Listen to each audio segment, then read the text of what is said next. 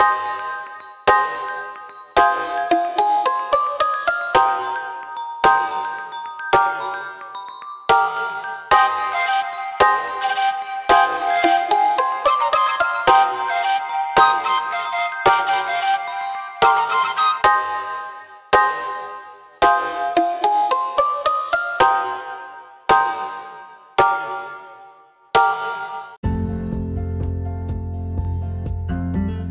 Olá, eu sou Orlando Nunes e esse é o podcast que busca articular a política urbana com a aplicação prática de seus instrumentos. Hoje estou acompanhado da Bruna, do Gabriel, do Martim e da Gabriela, que aplicaram simuladamente um instrumento de contribuição de melhoria em situações reais específicas do Distrito Federal. Vamos às apresentações? Quem é você, Martim? Olá, professor. Sou Martim Rage. Eu sou o aluno do, do nono semestre de arquitetura e esse semestre a gente se dedicou para fazer o instrumento do, da contribuição de melhoria. Ótimo, bem-vindo, Martim. Quem é você, Gabriel? Bem, meu nome é Gabriel, Gabriel Gomes, estou no nono semestre de arquitetura e urbanismo na mesma, mesma sala que todo mundo está aqui. E também estou estudando mesmo tributo que o Martim. Bem-vindo, Gabriel. Quem é você, Bruna? Oi, bom dia. Eu sou a Bruna Schettini. Eu também estou no nono semestre, como o Gabriel falou, todos juntos, de arquitetura e urbanismo. E também me dediquei a estudar o, a contribuição de melhoria esse semestre. Bem-vinda, Bruna. Quem é você, Gabriela? Bom dia, eu sou a Gabriela Rangel. Ao contrário dos outros, eu estou no oitavo semestre, mas estou fazendo a mesma matéria. E também fiquei com a ferramenta de contribuição de melhoria para como meu estudo. Bem-vindo todos.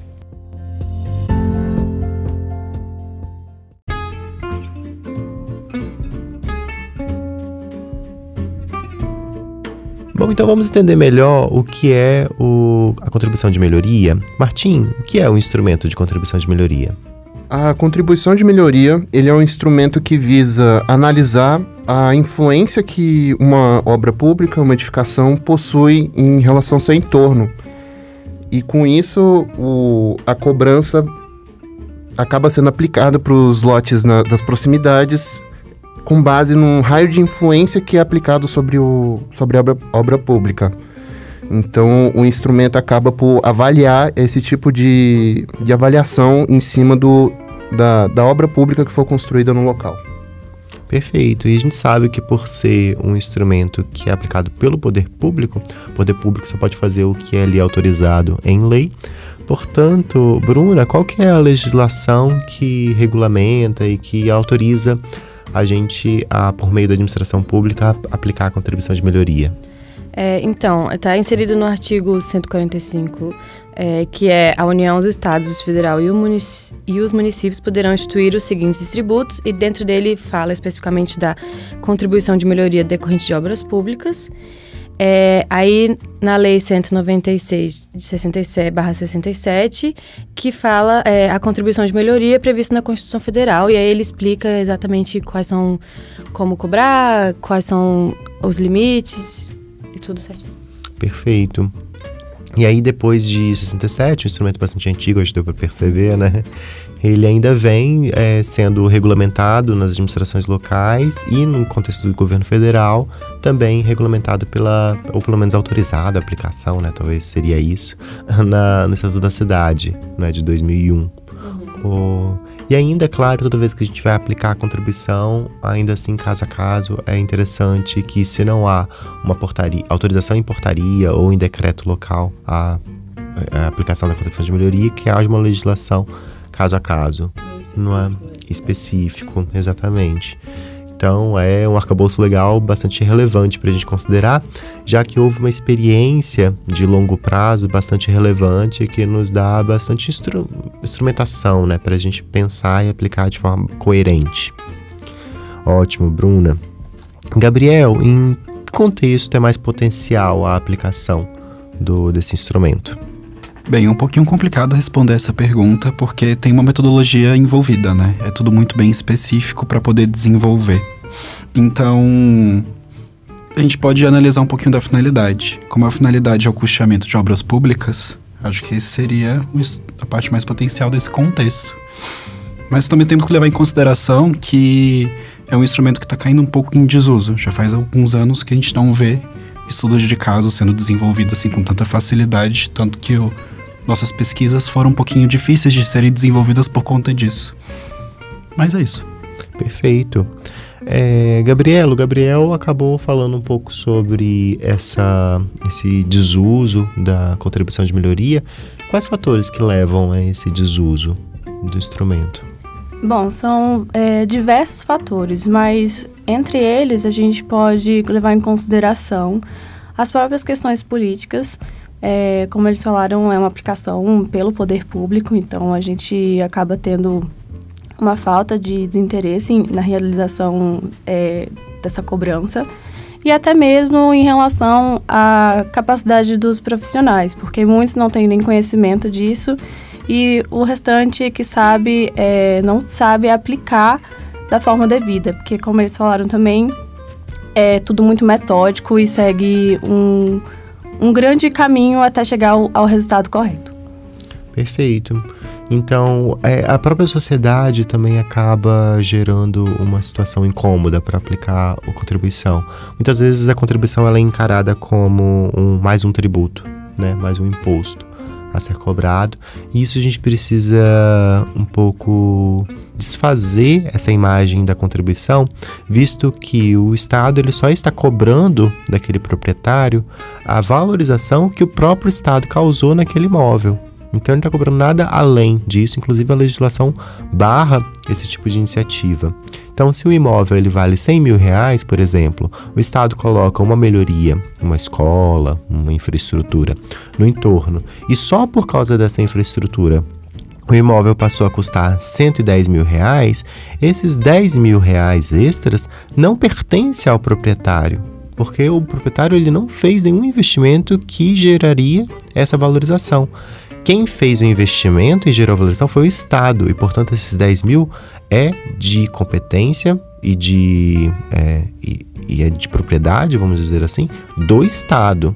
E cabe sim ao Estado cobrar esses 10 mil reais que valorizou no imóvel desse proprietário, para, nesse caso, tem que ser uma aplicação específica, para custear próprio, o próprio investimento que foi feito, que gerou essa valorização. Então é um instrumento bem amarradinho, algo que não tem muito que a gente questionar, que não é nenhum tipo de iniciativa de ampliação de impostos, de ação, de intervenção do Estado na economia. Não existe nada disso e nenhum tipo de imagem ruim para o instrumento derivado disso, né? E acaba que a, sociedade confunde muitas vezes um instrumento com esse tipo de iniciativa é, e acaba gerando um desuso, né, por descrédito dele junto à própria sociedade. E a política representa a imagem que a sociedade traz para as questões, acaba que a política também representa isso.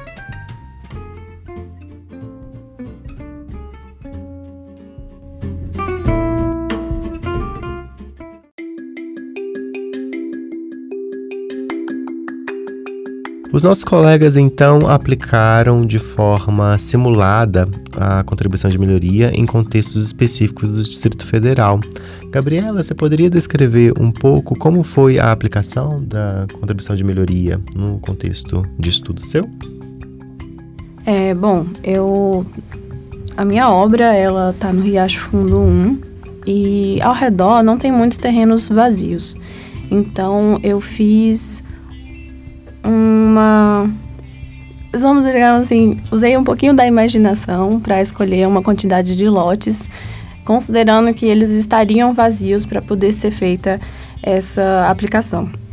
Então eu peguei é, os lotes é, da região e fiz um raio aproximado de até onde a minha obra iria é, fazer essa valorização.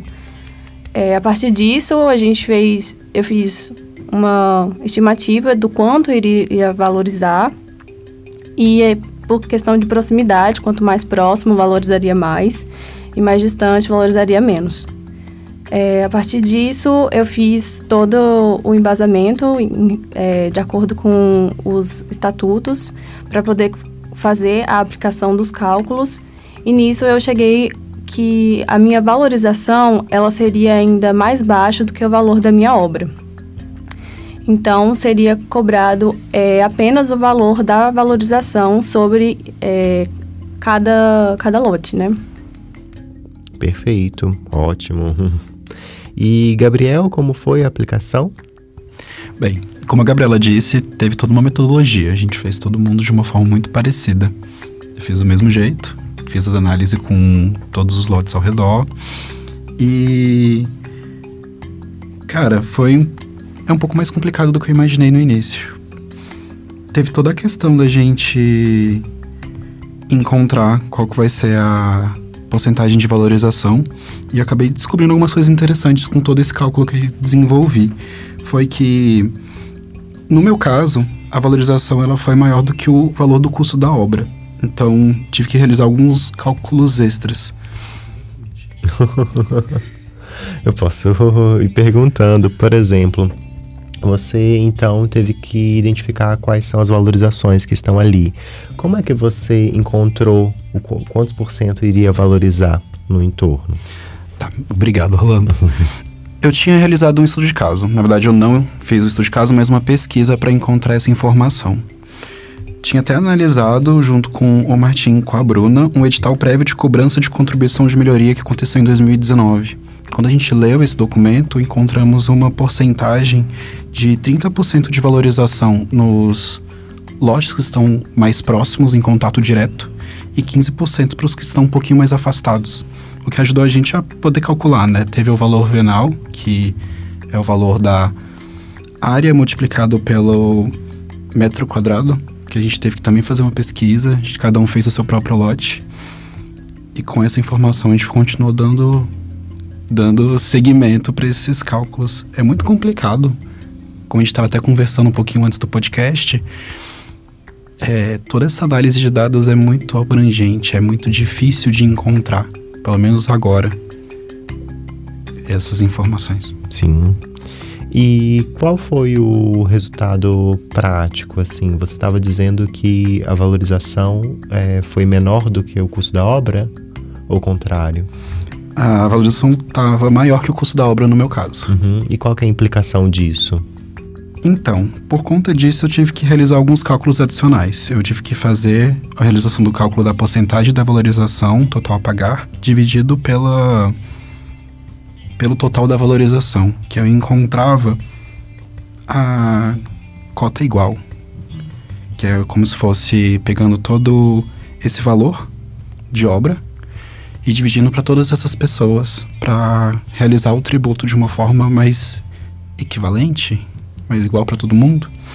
Porém, eu resolvi fazer uma análise um pouquinho mais profunda para ver como seria uma uma cobrança proporcional de acordo com o tamanho de lote e de acordo com a valorização, porque cada lote tem uma porcentagem diferente. Tem alguns que tem até uma muito parecida ou igual, mas dependendo desse raio que o Martin tinha comentado mais cedo, vai mudando um pouquinho.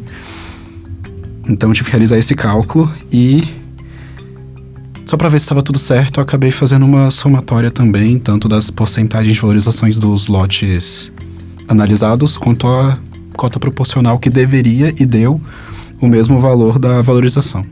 Sim, é importante a gente destacar isso, que é, o valor de a ser cobrado pelos proprietários não é igual e não pode ser igual. Alguns proprietários vão ter maior valorização do que outros, em decorrência do seu valor venal original e em decorrência da proximidade com a melhoria que foi feita. Então, se a gente cobrasse a mesma cota para todo mundo, é, poxa, Acaba seria injusto, injusto. Não é? Porque uns pagariam proporcionalmente mais do que outros em relação à sua valorização. É? Então, isso é realmente relevante, aprofundar a pesquisa para uma cobrança mais justa. Mesmo porque, se a gente não fizer isso, os proprietários vão entrar com uma ação judicial contra a forma como a contribuição de melhoria foi feita e vários caminhos em decorrência disso pode surgir. Primeiro, porque efetivamente está errado, né? o arquiteto fez errado, mesmo, né? porque se tornou injusto no final das contas. É, o juiz, ele, durante o processo, a gente vai, a obra vai estar paralisada, então a melhoria não vai ser feita e o benefício público, o benefício coletivo da vida urbana não vai ser gerado enquanto isso está correndo.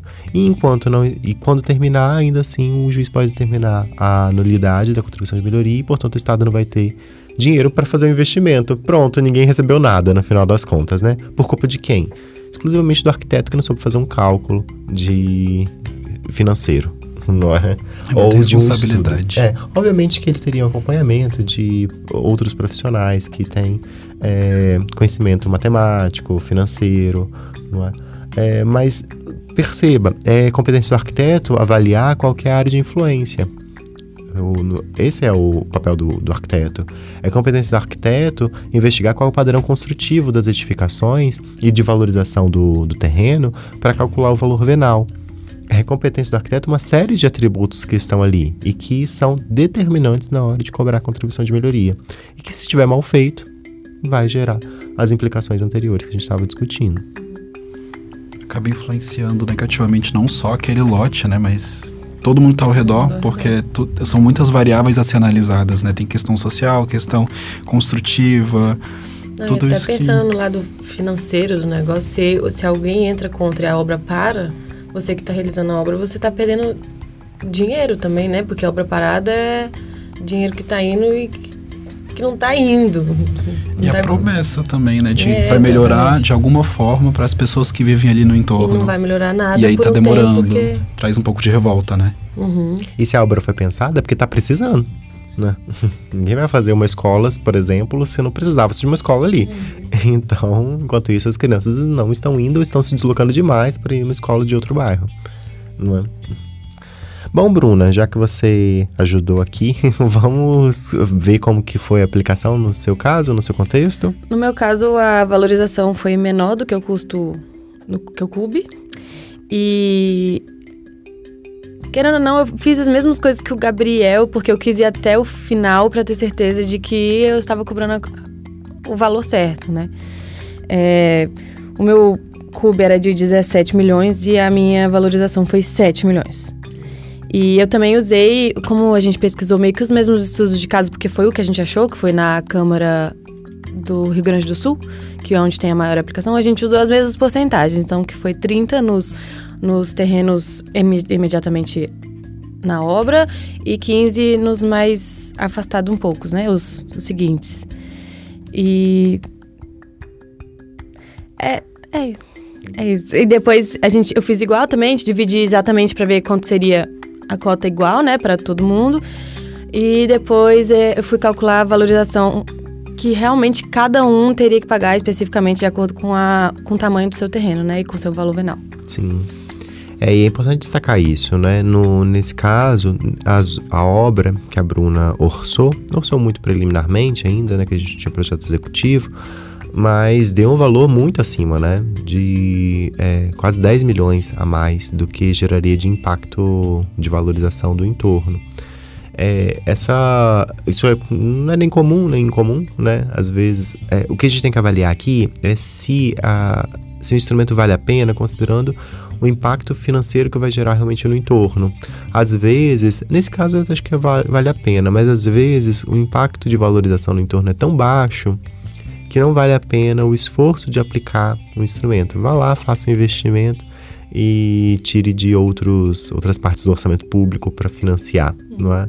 Ou porque é um processo burocrático, também tem custos para o Estado, um desgaste para a sociedade ao fazer isso, não é? Que às vezes não vale a pena. Ou depende também. Em especial se for também numa área precária, não é? Se for uma área que a população já tem menor poder aquisitivo, poxa, você. É, o papel do Estado é a redistribuição de riquezas, né? Um dos papéis do Estado. E aí você vai lá fazer um investimento, que é uma forma de distribuição de riqueza, mas cobra da população essa distribuição de riqueza, não é? Enquanto isso, as áreas da cidade já consolidadas, onde concentra a população de maior poder aquisitivo, não tem contribuição de melhoria, porque já está tudo construído. Né? Não precisaria de contribuição de melhoria ali. Então se tornaria injusto, não é? Então, de fato, a gente tem que ficar atento para saber se vai gerar impacto e se esse impacto ele vale a pena o, a cobrança efetivamente. Bom, Martim, vamos ao seu caso então de aplicação para entender um pouco melhor e aprofundar. Sim, claro. É, no, no, meu, no meu caso, eu acabei pegando os lotes, peguei várias referências, assim, de, de configurações de, de tipos de lote, né? Lotes residenciais, comerciais, mistos. E com isso eu acabei aplicando e acabei aplicando a, a contribuição. E observei que o total da obra acabou sendo maior do que o, o total da valorização. Então, com isso, eu poderia encerrar a, o, os cálculos somente na valorização, mas por questão de estudo e também para ver como, como que como que seriam os valores é, se fosse se fosse a relação contrária, né? Se a valorização fosse maior do que o custo da obra, o total da obra. Eu também fi, eu também estendi um pouco esse cálculo para pelo menos por questões de estudo mesmo, para ver, para observar o quanto que é, seria essa diferença. E acaba que a diferença para lotes residenciais acaba sendo um pouquinho menor e isso acaba sendo proporcional também ao tamanho do lote. E com isso, o, os métodos também não se diferenciaram muito do, dos colegas. E basicamente é isso. a aplicação geral, né? E os métodos nos diferenciam também porque eles são todos regulamentados em lei. Né? Então, aqui a gente cumpre a lei. Né? Acima de tudo, estamos cumprindo a lei. É aquela história, não é? Na dúvida do, de como fazer algo, consulte a lei e siga a risca ela, não é? Porque o nosso primeiro papel, nossa primeira obrigação é cumprir a legislação, considerando que a legislação é a forma como a sociedade considera o que é certo e o que é errado. É? Então a gente vai lá e cumpre. E, e as partes onde há uma lacuna na legislação é que a gente então vai estudar, aprofundar, verificar casos é, ou, ou outras aplicações né, para a gente conseguir avaliar se houve ou não houve algum tipo de, de preenchimento dessa lacuna para a gente atender. Uhum.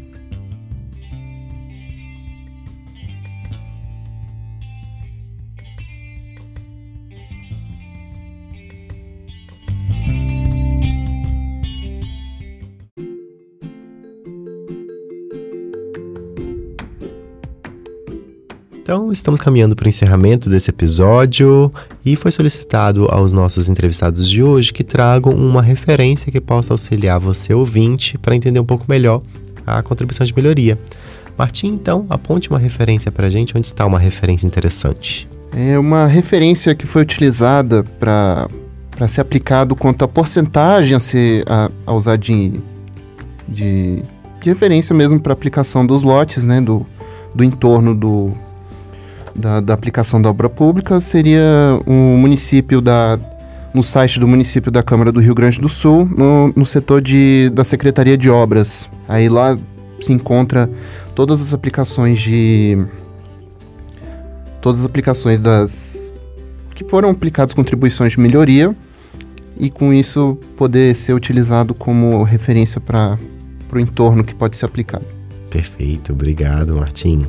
Bruno, então, uma referência para auxiliar nossos ouvintes? É, então, quando a gente foi começar a pensar no cálculo, depois que a gente achou os estudos de casa e tudo, é, a gente precisava saber o valor da metragem quadrada do local, assim, uma média, para poder calcular o valor venal e, enfim, continuar o cálculo. Então, a gente foi em sites, né, de venda de terrenos, como o OLX, por exemplo, e a gente achou alguns é, para calcular a média do metro quadrado, alguns terrenos vazios, né? Para calcular a média daquele metro quadrado, para então dar início aos cálculos. Então, isso é uma. Como fala? Uma, uma boa forma de começar a fazer os cálculos. É verdade. Que é a mesma técnica utilizada pela PGV, né? Planta Genérica de Valores, para identificar qual é o valor médio do metro quadrado na região. Muito bom. E Gabriel, então, uma referência pra gente? Eu vou deixar, na verdade, três, que eu fui empolgado. Tem uma leitura de um artigo da Fernanda Almassa que fica no site Gov Digital chamado Contribuição de Melhoria. Veja como realizar a cobrança do tributo. Lá explica sobre os limites, que tem dois tipos de limites que a gente tem que levar em consideração. E é muito interessante, é uma leitura rápida. Tem também uma da Escola Brasileira de Direito no site Jus Brasil, que se chama Entenda a Contribuição de Melhoria. Conheça os principais aspectos da contribuição de melhoria. É uma leitura um pouquinho maior, foi desenvolvido em 2017, mas assim como o outro, explica um pouquinho como funciona a metodologia para desenvolver o cálculo. E por último, o site Politize, que foi a mesma referência que a Cleane usou no, no episódio. Foi no semestre passado. Em 2000, de 2015, né, a referência do Thiago Zappellini, que é Tributos, a contribuição de melhoria. Esses três explicam com uma linguagem bem acessível como se fazer e o que é Ainda assim é muito complicado, mas é uma forma de você conseguir entrar dentro do assunto e entender um pouco melhor como funciona. Perfeito, bastante útil para todos nós. E Gabriela, então, uma referência? Bom, é, a fonte base, né, que é o Estatuto da Cidade, que é onde está inserido essa contribuição, que é a Lei 10.257 de 2001. É, tem também o Geoportal, já que você tem que fazer uma pesquisa sobre a metragem dos terrenos ao redor e saber quais estão vazios, quais estão é, loteados e até mesmo pegar a área do seu próprio terreno e conseguir dar um embasamento no raio que talvez ele atinja, né, de valorização. E também tem esse, esse podcast aqui que a gente está gravando e os episódios anteriores. Perfeito, obrigado pelo jabá, inclusive. é. e com isso, então, encerramos nosso episódio de hoje. Obrigado, ouvinte, por nos escutar e convido para assistir já o próximo episódio, que já dá para ser aí inaugurado. Obrigado, professor. Obrigado pela oportunidade e até uma próxima. Obrigado, professor. Obrigado às pessoas que estão nos ouvindo e que tomara que esse podcast seja útil para alguém que esteja estudando sobre. É, apesar de complexo esse assunto, a gente consegue cons entender como funciona. As leituras vão ajudar vocês também. Espero que a gente consiga ter ajudado de alguma forma. E obrigado, professor, e os meus colegas pelo dia, pela todo esse desenvolvimento que demorou, gente, mas saiu. Realmente foi um trabalho bem longo, mas vai dar certo, confia. Boa sorte a todos. Obrigada por nos ouvir. Tenha um bom dia. Obrigado, até.